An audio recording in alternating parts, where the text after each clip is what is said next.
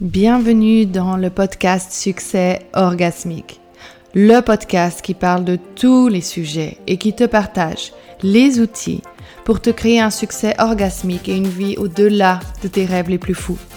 J'ai couru derrière les objectifs pensant que ceci m'amènerait enfin la tranquillité d'esprit et la liberté dont je rêvais tant, pour simplement m'amener toujours plus de pression. Et c'est quand j'ai choisi de dire stop à cette course incessante et de construire un succès, que j'ai pu créer une vie où le plaisir dirige mon expansion. Depuis, le succès n'a jamais été aussi bon. Alors si toi aussi tu es prête pour ce genre de succès, bienvenue dans ce podcast. Hello Sandy Coucou Marine super contente de te retrouver, de t'inviter sur euh, le podcast Succès Orgasmique.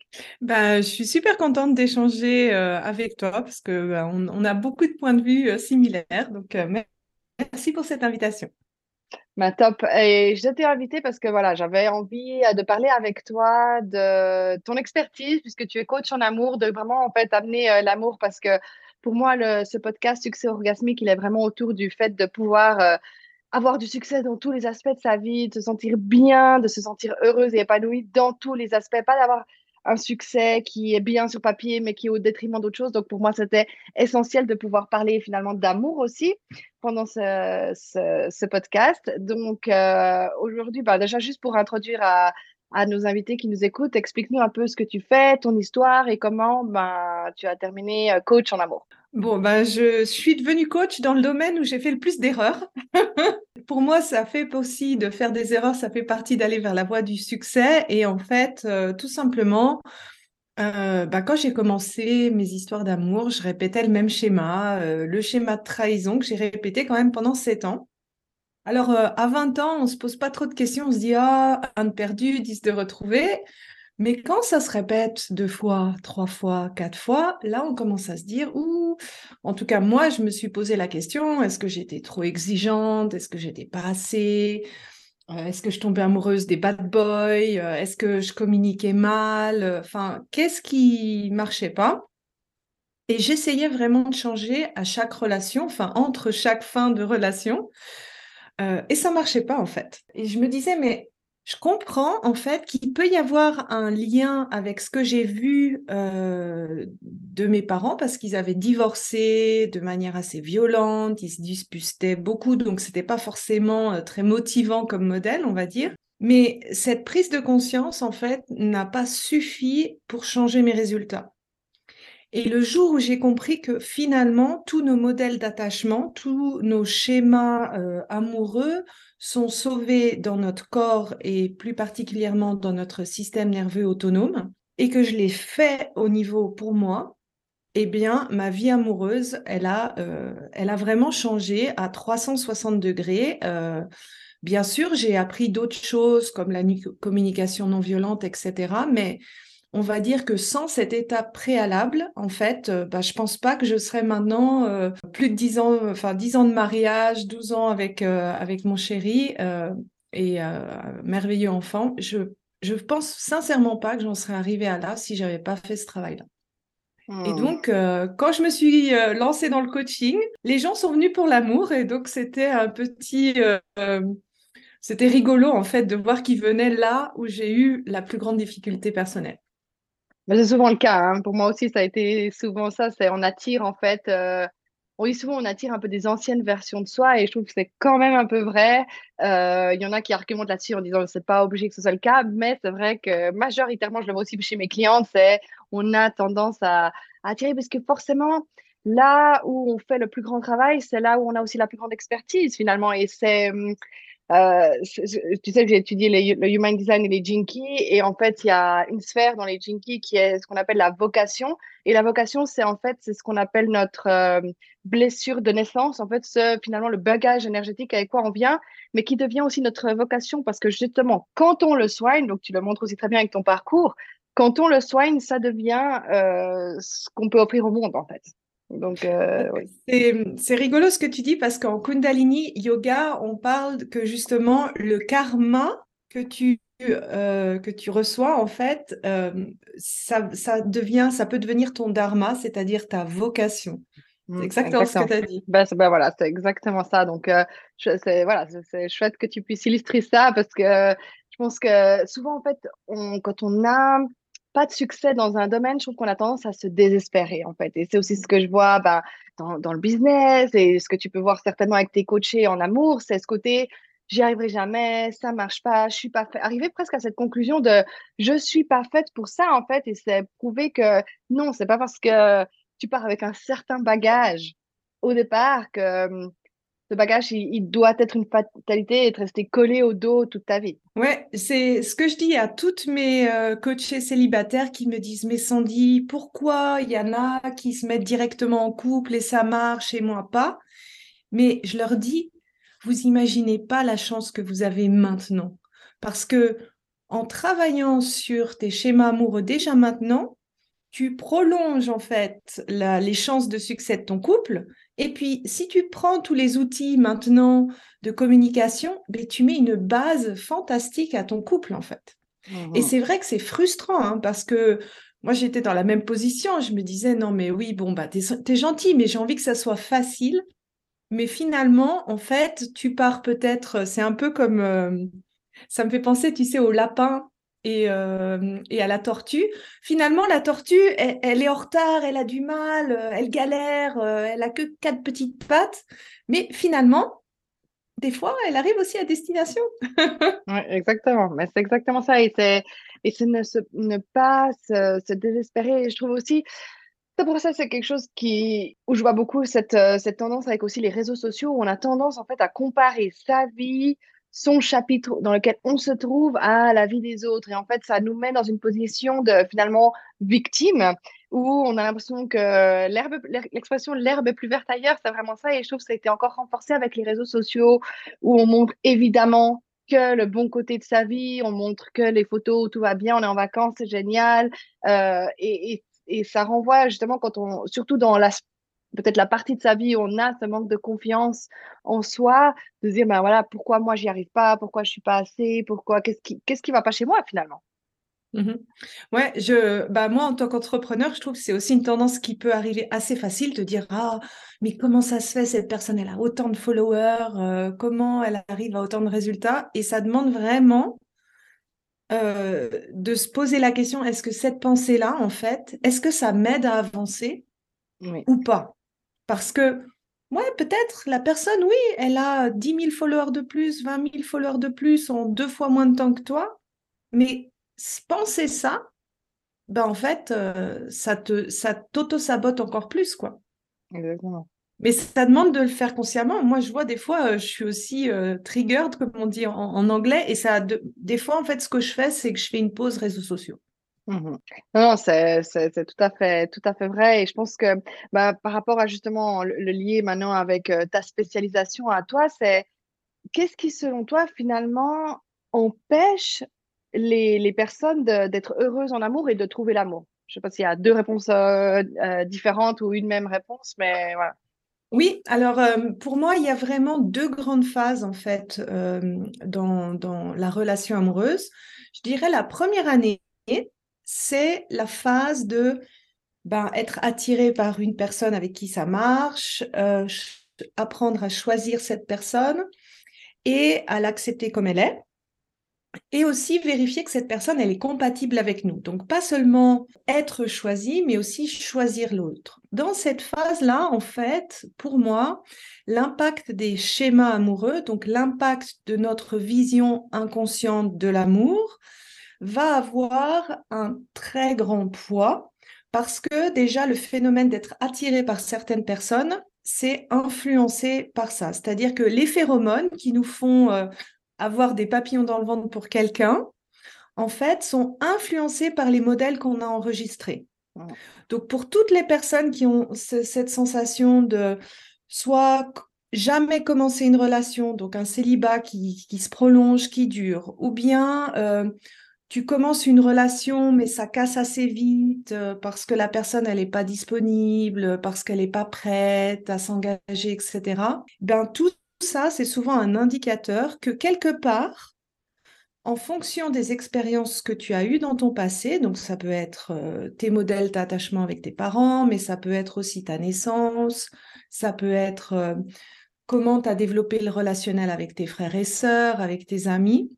Ça veut simplement dire qu'il y a quelque chose que tu as enregistré qui te met des bâtons dans les roues à ce moment-là. Et en fait, ton corps et ton inconscient va toujours t'emmener vers ce qu'il a enregistré. Donc, ça veut simplement dire que tu as enregistré quelque chose qui, qui va à l'opposé de ce que tu veux. Donc, je dirais que dans cette phase-là, pour moi, il y a deux facteurs qui influencent. C'est les schémas du passé, vraiment tes modèles inconscients, et apprendre à choisir.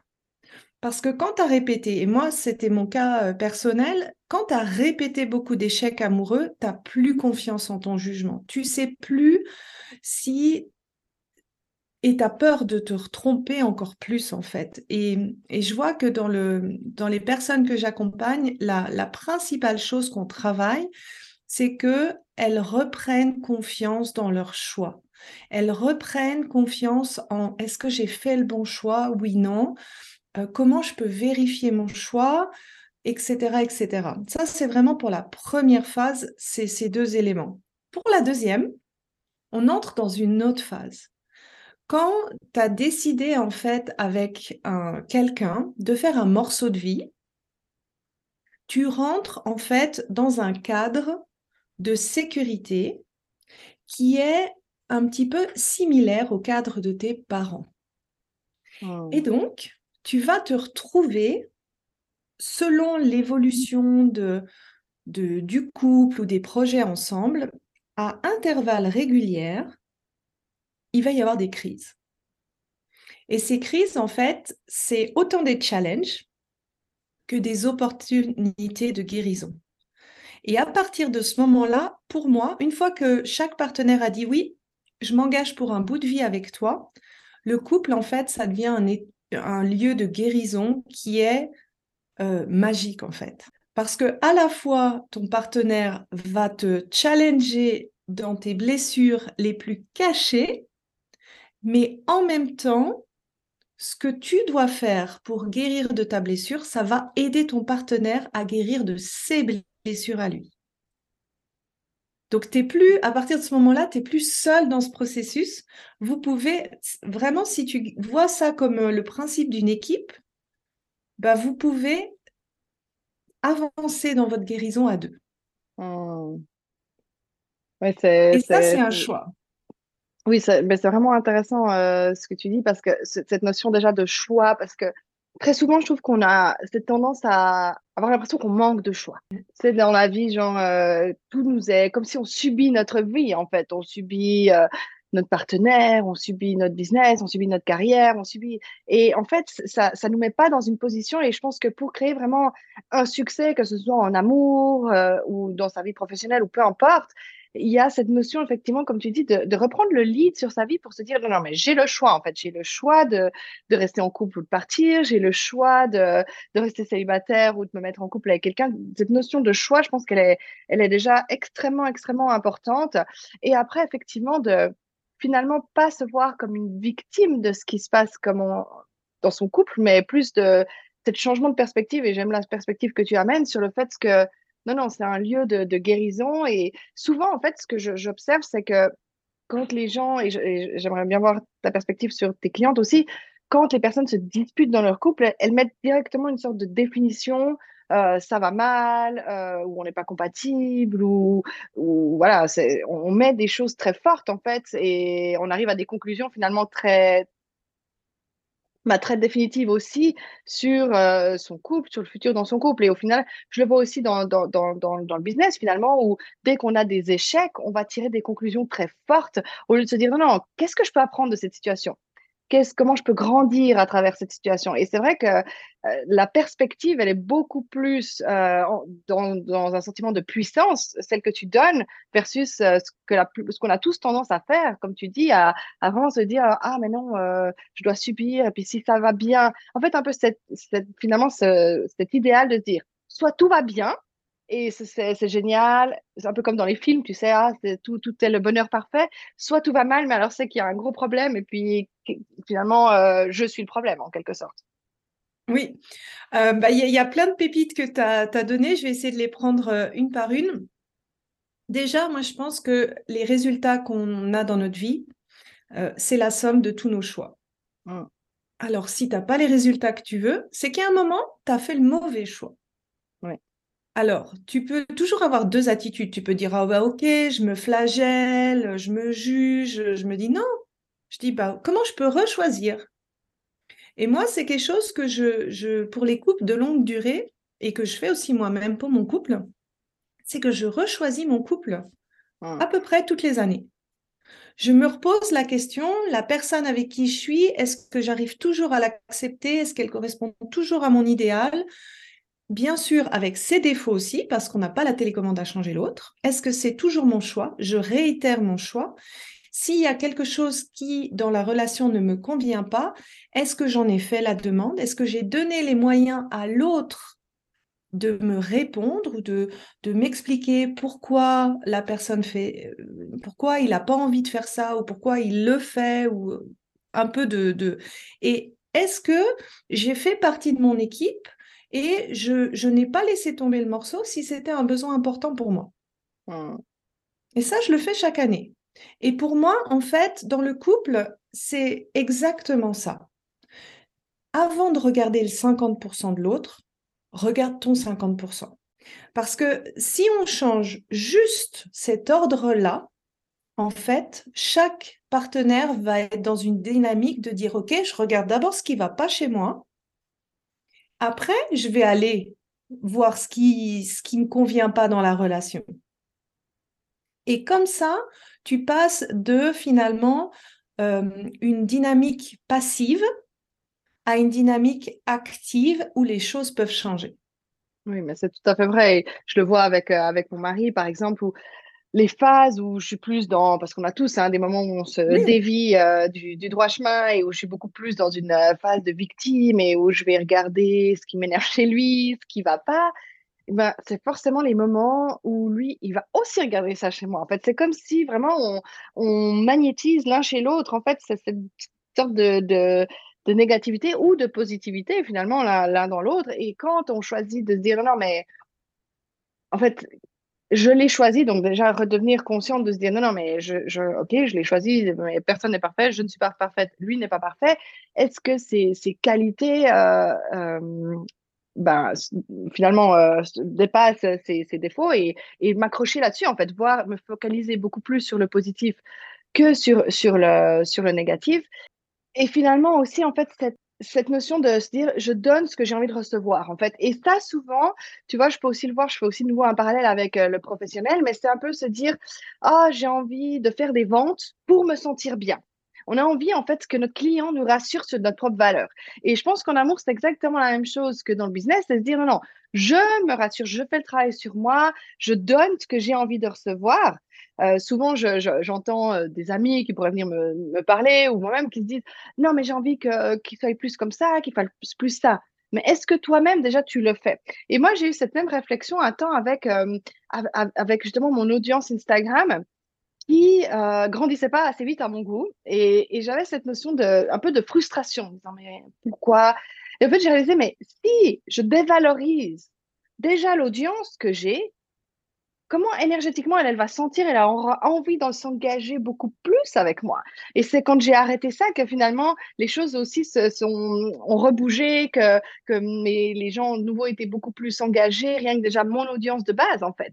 Parce qu'on ressent énergétiquement ce qu'il y a. Et dans le couple, c'est aussi ça, c'est si on attend toujours que l'autre fasse, l'autre donne, alors que nous, on ne se remet pas en question, bah, effectivement, on est dans cet état de déséquilibre énergétique en fait. Et comme je dis toujours, on, attire ce qui vibre à la même à la même vibration que soi. Donc si on a une vibration de d'agacement, de manque, on va pas pouvoir attirer de l'autre l'amour inconditionnel.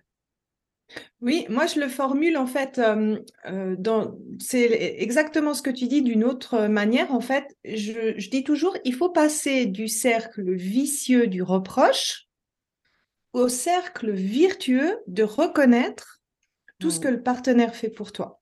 Oui. Et on oublie, en fait, c'est normal, notre cerveau va toujours nous dire ce qui manque, mais on oublie de dire merci à toutes les choses qu'on a déjà. Merci d'être avec moi tous les jours. Merci de, d'être avec, avec moi quand je suis aussi de mauvaise humeur et grognon ou malade ou avec trois boutons. Euh, toutes ces choses-là, je veux dire, moi, c'est aussi une tendance que j'ai. Je dois vraiment me, me rappeler de ça parce qu'il y a dix ans, bah, j'étais euh, dans mon appartement, toute seule, où la seule chose que je rêvais, c'est d'avoir le soir quelqu'un avec qui je pouvais être et qui était, euh, qui m'acceptait comme je suis dans toutes les versions de moi-même. Mmh. Alors bien sûr, mon mari pourrait euh, m'offrir encore trois fois plus de fleurs par, par année, mais toutes ces choses-là, qui est le gros paquet, il est là, tu vois. Moi, je sais, la semaine passée, j'étais fatiguée, j'étais épuisée. Je lui ai dit, écoute, euh, chouchou, j'ai besoin d'avoir un week-end pour moi, pour euh, me ressourcer. Pas de problème, ma chérie. Toutes ces choses-là, mmh en fait, qu'il fait, plus on va le reconnaître, plus ça va semer de l'amour, en fait, dans le couple.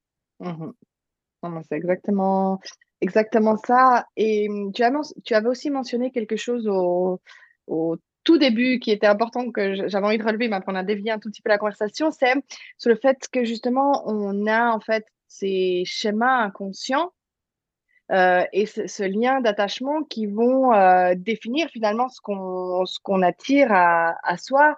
Et je le vois aussi, bah, finalement ces liens d'attachement, enfin ces schémas inconscients, ils, définissent tout ce qu'on obtient dans la vie, en fait, euh, autant dans les relations amoureuses que dans nos, amitiés, les relations avec la famille, les relations avec l'argent, les relations, enfin, toutes sortes de choses. Et je dis toujours, en fait, c'est qu'on manifeste pas ce qu'on veut consciemment, on manifeste notre inconscient, en fait. Et mmh notre vie est juste un résultat de ce qui est stocké dans notre corps, dans notre inconscient. Donc, pour les personnes qui nous écoutent et qui se disent, OK, d'accord, je, je comprends le potentiel de ça, Comment est-ce qu'elles peuvent commencer, selon toi, à déjà devenir conscientes de tout ce qui se passe d'un point de vue très inconscient en elles et ce qui les bloque tant dans si elles sont célibataires et qu'elles souhaitent trouver l'amour ou si elles sont dans une relation de couple qui ne les épanouit pas? Eh bien, par regarder les résultats. Parce que, comme tu as dit, les résultats, en fait, c'est ton inconscient. Mmh Donc, tu peux vouloir une relation long terme, harmonieuse ou pas, mais qu'est-ce que tu répètes? Donc, si tu es célibataire, quel type de personne, par quel type de personne t'es attiré? Euh, si tu es en couple, quel est le problème récurrent que tu as dans tes, euh, dans tes relations? En commençant par ça, en regardant tes résultats, donc par exemple, dans une chose que je recommande, c'est de, de faire la liste de toutes tes relations amoureuses et d'essayer de comprendre selon ta perception qu'est-ce qui a bien marché, qu'est-ce qui n'a pas marché, qui est parti et pourquoi, pour vraiment comprendre et dans l'ordre chronologique pour arriver à comprendre c'est quoi ton schéma, c'est quoi ce que tu répètes. Alors c'est pas toujours euh, sympa à lister, hein, selon si on a plutôt du positif ou du négatif, mais là tu vois écrit noir sur blanc ton schéma. Et après, ça te demande d'aller chercher un peu dans le passé, d'où est-ce que ça vient dans ton passé, quels ont été les le ou les événements qui ont créé ça? Oui, c'est, je suis tout à fait d'accord. C'est vraiment se dire, en fait, quel, est leur. Moi, je, je, peux aussi ça, faire ça à mes clientes, c'est se dire, bah, pour devenir conscient, c'est vraiment regarder en fait le résultat et se dire, OK, quel genre de pensée j'ai dû avoir? Pour obtenir ce genre de, de, résultats Quel genre d'émotion a gouverné euh, ça? Quel euh, genre de, du coup, quel genre d'action j'ai entrepris en fait? Parce que quand effectivement on, est dans le manque, dans, le, dans avoir le sentiment de ne pas être assez, on va agir d'une manière qui va refléter ça en fait. Donc, quand on est mmh. célibataire, on va toujours être dans ce désespoir de, trouver quelqu'un absolument à tout prix pour nous faire nous sentir assez. Quand euh, on a ces schémas inconscients qui fait qu'on mérite de pas être bien traité, comme tu dis, on va attirer à soi des personnes qui vont pas bien nous traiter. Donc, c'est vraiment mettre en lumière ça. Et ensuite, quel conseil numéro un tu donnerais justement à, ces personnes qui veulent casser ces schémas? Alors, je sais que toi, tu fais un immense travail sur, sur le corps de déprogrammation, mais voilà, juste déjà se dire, OK, là, j'ai envie de faire un premier pas vers cette libération-là. C'est quoi ce premier pas? Ben, c'est ce que j'ai mentionné avant, en fait, de dire euh, qu'est-ce quel, est ton historique relationnel? Parce que Mmh ça, ça va vraiment t'aider à prendre conscience. J'ai un mini programme en fait qui propose ça, qui s'appelle le bilan amoureux. Parce que la plupart des gens, en fait, c'est la première étape de mon grand programme S'ouvrir à l'amour. Quand tu fais ça, il y a quand même, tu commences à comprendre ta logique. Mmh. Et en commençant à comprendre ta logique, alors après, c'est horrible parce que des fois, tu, tu la vois partout. Tu te dis, oh mon Dieu, si je prends l'exemple de la trahison, j'avais une cliente qui, qui avait ce schéma-là. Elle m'a dit, mais Sandy, à partir du moment où j'ai repéré ça, je le voyais dans toutes mes relations, au travail, en amitié, euh, à quel point moi, je respectais pas mes besoins et, ses limites. Et donc, on, cette première prise de conscience, ça te permet de comprendre de l'étendue en fait de, de, ce schéma. Et euh, quand tu souhaites ensuite aller plus loin, tu comprends quel est ton mécanisme de réaction quand il est là. Et ça, c'est encore une étape euh, supplémentaire quand tu, fais un travail plus approfondi. Mais je dirais, en premier, de, de lister tes résultats. Oui, c'est vraiment super intéressant, euh, Sandy, ce que tu ce que tu partages en fait sur le fait de oui de devenir finalement consciente et en fait juste en mettant en lumière ça, après ça te permet en fait euh, d'avoir en fait cette conscience de toi-même, de dire je suis de nouveau en train de tomber dans un schéma, donc et on en revient à la notion de choix, je peux choisir autrement. Je peux choisir. Et au début, c'est comme quand tu veux implémenter une nouvelle habitude, ça te demande une sorte d'effort ultra conscient, en fait. C'est de dire, j'agis de cette manière-là plutôt que d'une autre, euh, de la manière où j'ai l'habitude en fait, parce que c'est un peu ce mode par défaut où en fait on agit comme ça malgré soi. Et si on veut changer ça, bah, euh, on doit consciemment se dire non, non, je fais cet effort pour aller dans une autre direction, dans une direction dans laquelle mon corps n'est pas habitué d'aller, mais qui est la direction dans laquelle j'ai envie d'aller. Donc, je noterai aussi les programmes que tu proposes pour les personnes qui, qui sont intéressées à justement faire ce travail plus en profondeur avec toi. J'avais une dernière question pour toi, c'est quel conseil tu pourrais euh, donner aux femmes qui nous écoutent sur comment en fait finalement avoir un succès orgasmique tant dans sa vie professionnelle qu'en amour? Parce que comme on a, on a fait aussi déjà un peu les parallèles pendant ce podcast, les choses sont très similaires finalement dans les deux. Donc, quel est le lien que tu vois entre ces deux et, quel est ton dernier conseil à donner à ces personnes-là? Oui, alors euh, quand tu m'as invité, je me suis dit, mais c'est quoi le lien en fait entre les deux? Quels sont pour moi les, les, les, quatre pôles qui sont communs en fait à ces, à ces deux voies? Euh, donc c'est juste mon avis, hein, mais euh, pour moi c'est vraiment quand tu es entrepreneur et quand euh, tu, te lances en amour, en fait, ça te demande de travailler sur tes schémas en lien avec ta valeur et ce que tu penses mériter. C'est pas forcément toujours la même chose. Et donc, ça te demande de pas t'oublier, aussi bien dans le business que dans, dans le couple. Ça te demande d'aller au travers de ces peurs, de ces mmh. schémas inconscients. C'est-à-dire que pour moi, le succès en amour, le succès de l'entrepreneuriat, il peut pas y avoir un. Tu peux pas bypasser les peurs qui te bloquent là-dessus. C'est en fait d'aller, de passer à travers ces choses-là, euh, ce qui est un parcours initiatique, on est d'accord? Euh, et le, troisième point, euh, c'est pour faire référence justement à pourquoi des fois c'est dur de changer. et j'aime beaucoup prendre l'exemple du cavalier et du cheval. Parce que le cavalier, en fait, c'est ta tête, il veut aller dans une direction, il a un but, etc., etc. Et le cheval, c'est ton corps. C'est ce qu'il a enregistré comme programmation, c'est son réflexe par défaut. Et en fait, si ça marche pas, c'est pas une question que ton cavalier il va pas ou que ton cheval il va pas, mais si ton cheval il se sent en insécurité, si ton cheval il est en mode survie, tu peux faire tout le mindset que tu veux, le cavalier, il va pas arriver à reprendre contrôle du cheval. Donc, c'est de se dire, je vais commencer à travailler là où il y a le problème. Mm-hmm. Je vais pas euh, me dire, ah, c'est mon mindset qui va pas. Bah non, je vais aller regarder dans mon passé, je vais aller regarder l'impact que ça a sur mon système nerveux autonome pour que, grosso modo, mon cheval, il se sente en sécurité. Parce que quand le cheval, il est calmé en sécurité, Eh ben, un bon cheval avec un bon cavalier, ils font des super acrobaties, ils gagnent des concours, etc., etc. Donc ça, c'est pour moi le troisième pôle super important. Et le dernier, c'est par rapport au choix qu'on a parlé en fait.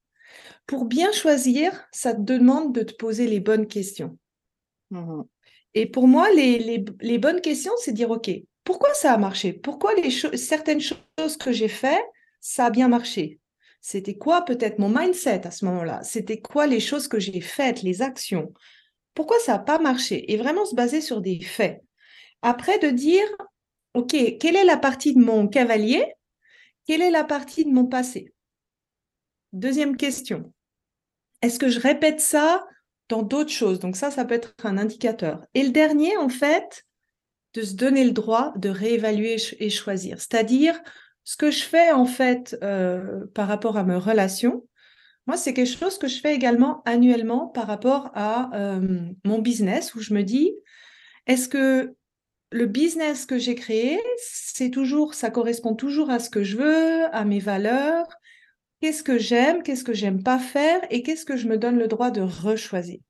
Mmh oui, exactement. Et je fais la même chose aussi avec mon business où chaque année, je me pose ces questions ou me dire, ben voilà, qu'est-ce que je désire, comment je désire me sentir dans mon business? Est-ce que la manière dont mon business il est structuré, est-ce qu'il a, ça apporte ce que j'ai envie ou pas? Et de s'autoriser à, à faire des changements, à déconstruire certaines choses pour reconstruire d'autres choses. Donc ça, je pense c'est super important. Et euh, pour mentionner aussi le, mode survie, où je pense que c'est ça pour moi, c'est la chose numéro un qui nous bloque, c'est on peut pas, en fait, je dis toujours, on peut pas obtenir de l'épanouissement depuis un mode survie. En fait, c'est deux choses qui sont à l'opposé parce que quand on est en mode survie, ben, on cherche à survivre et non pas à s'épanouir.